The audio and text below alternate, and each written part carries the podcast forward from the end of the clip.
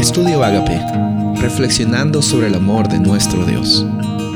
El título de hoy es Al sonido de la trompeta, Primera de Tesalonicenses 4:16. Porque el Señor mismo con voz de mando, con voz de arcángel y con trompeta de Dios descenderá del cielo, y los muertos en Cristo resucitarán primero. En la iglesia de Tesalónica había probablemente una creencia que decía que la vida eterna estaba reservada solamente para las personas que permanecían vivos hasta la segunda venida.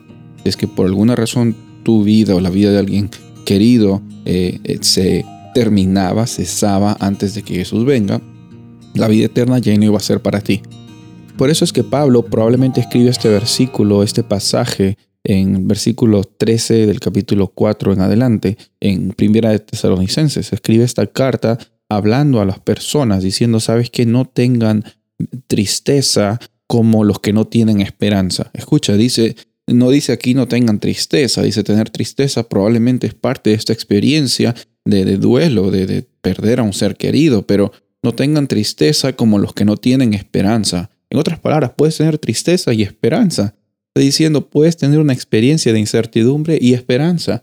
Puedes tener algunos problemas de salud y tener esperanza. Puedes tener alguna carencia económica, alguna carencia en, en otra área de tu vida y puedes tener y vivir con esperanza.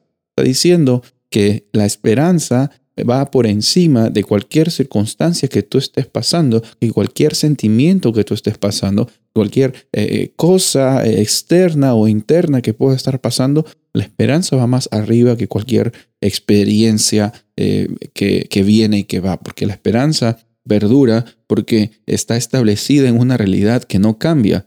La promesa de Dios es una promesa que no cambia. La, bendición de Dios es una bendición que no cambia. La salvación en Jesús es una realidad que no cambia.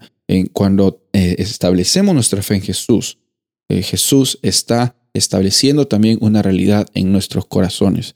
Por eso aquí vemos que eh, Pablo está diciendo, cuando escuchen la trompeta, los muertos en Cristo van a resucitar, van a ser transformados, van a tener la oportunidad también de vivir una vida eterna. Y los que estamos vivos, dice aquí Pablo, los que hemos quedado, seremos llevados juntamente con ellos para vivir para siempre con el Señor.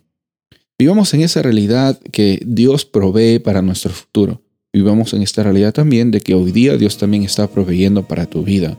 Tu vida hoy día tiene un propósito. Tu vida hoy día no es una vida al azar, llena de actividades o cosas que tienes que realizar. Tu vida hoy día es una vida que puede ser una vida un poco difícil por los problemas, pero también estás con la oportunidad hoy día de decidir por vivir con esperanza. Vive con esperanza, tranquilo, tranquila, confiando que Dios es el que provee para tu vida. Soy el pastor Rubén Casabona y deseo que tengas un día bendecido.